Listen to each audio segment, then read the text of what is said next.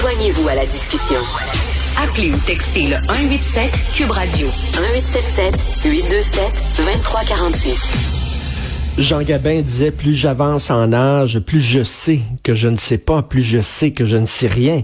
Euh, je dirais pas ça concernant le virus. Euh, on connaît des choses sur le virus, mais on se rend compte qu'il y a encore beaucoup, beaucoup, beaucoup d'inconnus concernant la COVID-19. Par exemple, comment ça se fait qu'il y certaines personnes qui ne développent pas la COVID-19 malgré une exposition au virus?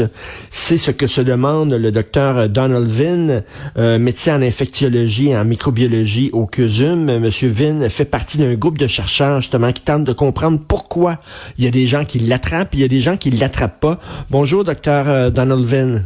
Bonjour, Monsieur Martineau. Euh, alors donc, il y, a encore beaucoup d'inconnus. On se rend compte à quel point, pourquoi il y a des gens qui développent, par exemple, la COVID longue et pourquoi d'autres pas. Pourquoi certains se ramassent à l'hôpital, pourquoi d'autres, c'est rien qu'une petite grippe. Beaucoup d'inconnus encore.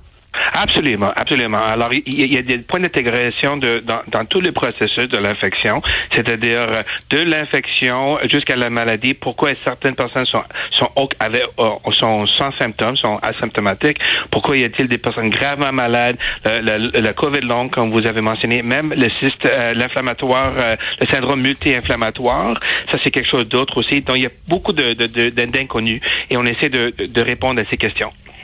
Et c'est pour ça que devant l'inconnu, la meilleure chose, c'est, vous savez, c'est la prudence, c'est d'être prudent. Et c'est pour ça qu'il faut rappeler aux gens, allez chercher vos trois doses de vaccin. Il y a quelqu'un qui m'a écrit en disant, euh, ben moi, j'ai seulement eu une dose de vaccin, j'ai attrapé la COVID et finalement, c'était pas grave, c'était seulement euh, une petite grippe. Euh, mais cette personne-là, elle est chanceuse, tant mieux tant mieux qu'elle était chanceuse, ben, son voisin va peut-être l'attraper et lui se ramasser à l'hôpital.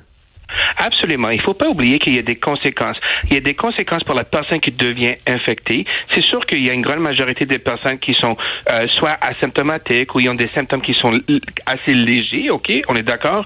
Par contre, il y, en a des personnes, et, c'est un petit peu imprévisible à, savoir qui en avance, peuvent développer la forme grave. Grave, assez grave pour être soin intensif ou pour mourir. Alors, il ne faut pas oublier que, c'est grave. Mais ça, c'est une des une des conséquences. Hein. Ça, c'est la conséquence aiguë. La conséquence plus long terme, et on sait qu'on peut former des caillots euh, qui, qui, vont dans le cerveau, dans les poumons. On peut avoir la, la, la, destruction, la dégénération du cerveau.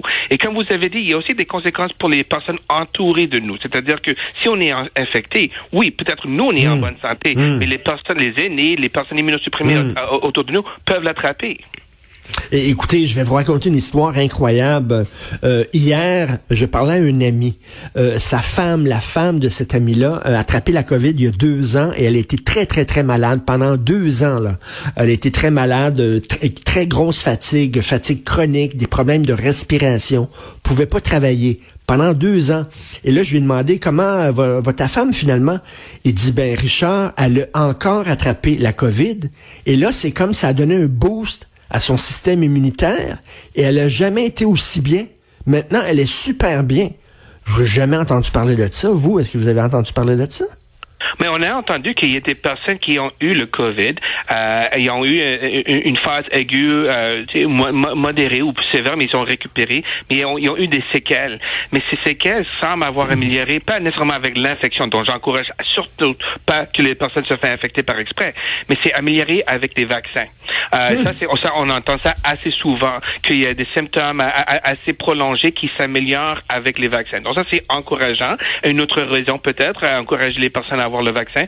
Mais ça, c'est le problème avec le, COVID.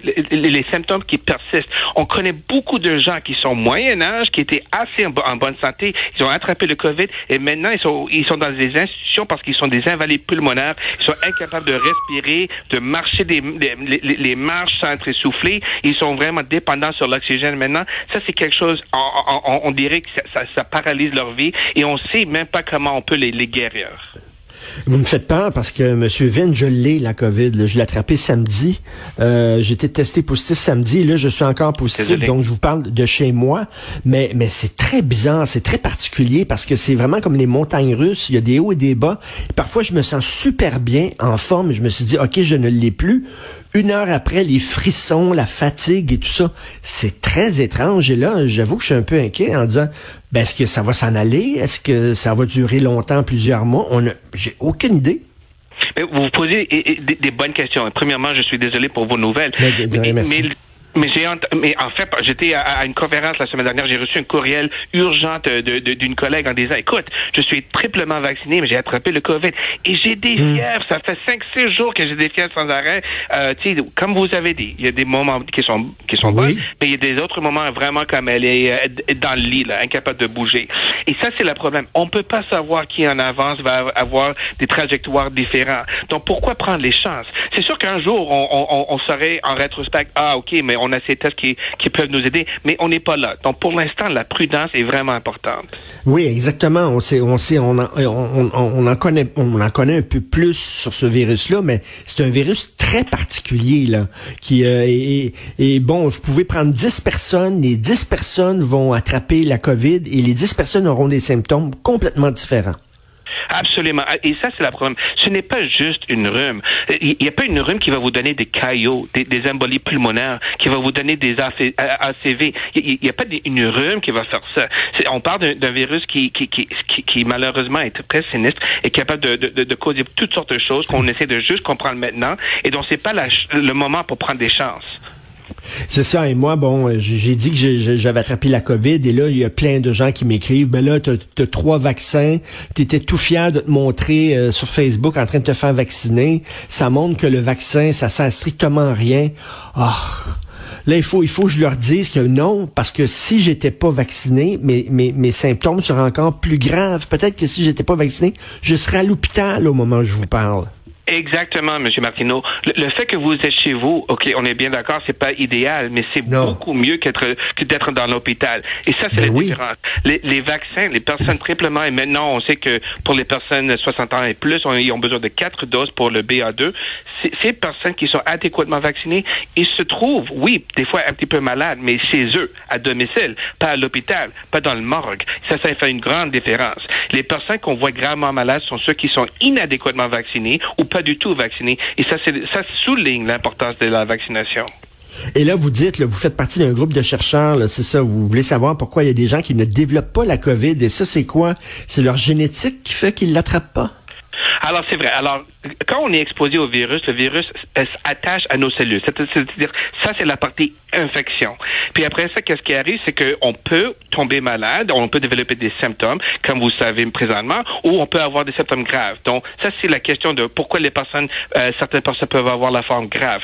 Mais nous, on essaie de, de, de répondre à la question un peu plus euh, en amont. C'est-à-dire, pourquoi même y a-t-il des personnes qui semblent être exposées, mais ne sont pas du tout infectées? Fait des hmm. tests, soit PCR ou tests rapides, ils sont négatifs. On fait des tests d'anticorps, ils sont négatifs, mais ils étaient clairement exposés. Et c'est ces raisons qu'on veut essayer de déterminer s'il y a un facteur génétique. Et la raison pour qu'on veut faire ça, c'est parce que ça peut nous guider en termes de les molécules euh, importantes, les molécules humaines importantes pour essayer de résister l'infection qui pourrait donner un, un, ajout important dans notre combat dans la pandémie. Ben merci, euh, c'est vraiment quel drôle de bébite quand même. Merci beaucoup, docteur Donald Vin, médecin en infectiologie et en microbiologie au CUSUM. Merci.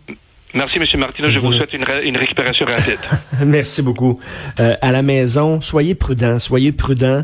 Euh, c'est vraiment une drôle de, une drôle de maladie. Euh, je, je, il y a quelqu'un, une collègue de Cube Radio aussi, qui l'attrapait en même temps que moi. Et on s'écrit. Puis c'est la même chose pour elle. C'est les montagnes russes. Des fois, je me dis, OK, Sophie, c'est parfait. Je l'ai pu. C'est terminé. Là. Puis euh, une heure après, je suis sous les couvertures en train de grelotter. Après ça, je suis correct. Après ça c'est vraiment bien. Est-ce que ça va durer longtemps? Je sais pas. Ça va tout s'empirer? J'en ai aucune espèce d'idée. Bref, faites, soyez prudents. Mettez toutes les chances de votre côté. Et les chances de votre côté, c'est trois vaccins. Allez donc les chercher parce que si vous pognez le virus, peut-être que à un ou deux vaccins, vous allez être correct mais mettez toutes les chances sur votre côté parce que trois vaccins, ça fait que les risques de vous retrouver à l'hôpital, les risques de développer des symptômes graves sont de beaucoup diminués. Faites attention à vous. Alors, ben c'est tout euh, le temps qu'il m'est alloué. Merci beaucoup d'avoir écouté. J'ai presque pas toussé, je suis content. Alors, euh, Benoît qui prend la relève. Il y a bien sûr notre rencontre à 11 heures. Merci beaucoup Julien Boutier, Florence Lamoureux, Alexandre Moranville, Wallet pour la recherche. Merci Charlie Marchand pour la réalisation de la région. On se reparle demain à 8 heures.